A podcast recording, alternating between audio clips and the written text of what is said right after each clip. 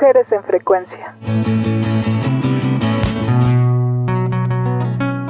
En la voz de Nina Galindo hemos escuchado composiciones de Roberto Ponce, Carlos Arellano, Rodrigo González, Jaime López, Nayeli Nesme, Samira Bringas, Rafael Catana y José Cruz, por mencionar algunos.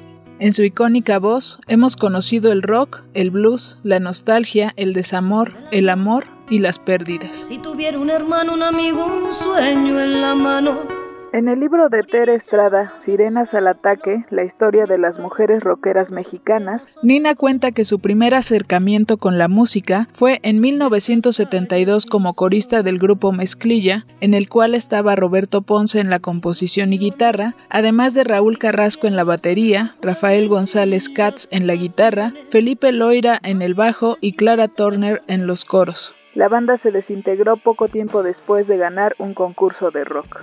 Nina regresa a la música hasta 1980 como corista de los Teen Tops, grupo del que se sale porque no se sentía identificada y no le decían nada sus canciones. En 1984 se comienza a escribir su historia dentro del movimiento rupestre al formar junto a Roberto Ponce el dueto Callo y Colmillo con el cual se presentan en diversos foros universitarios interpretando canciones de Rodrigo González, Jaime López, Roberto González y del mismo Ponce.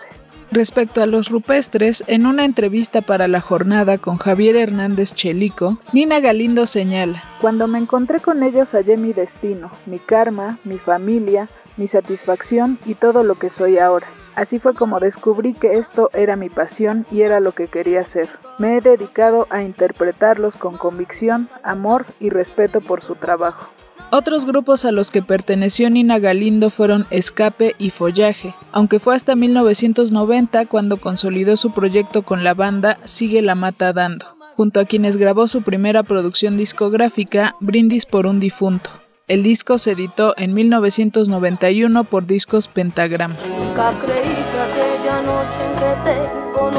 En entrevista con Ter Estrada, Nina Galindo dice, en cuanto a mis compositores, me identifico con ellos por la manera en que plantean su relación con la ciudad, con la pareja, el desamor y la soledad.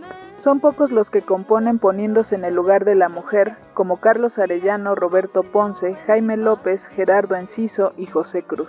Los otros materiales que conforman su discografía son Antropofagia Amorosa de 1993, el acústico llamado Antes del toque de queda de 1995, El desliz de 1999, en donde hace un homenaje a las divas del cine nacional con canciones de Agustín Lara, Manuel Esperón, Laura Abitia, entre otros. En 2022 grabó un nuevo disco llamado Canciones Atoradas. En una presentación en vivo en el Multiforo Alicia, junto a los músicos Jorge García Montemayor, Norma López, Óscar González y los coros de Elena Garner y Julia González. Este material contendrá 19 canciones en donde se retrata la incertidumbre, la pérdida y la ansiedad que le provocó la pandemia. Nina Galindo es una de las voces fuertes en el rock y blues hecho en México. Mujeres en frecuencia en ruido de fondo.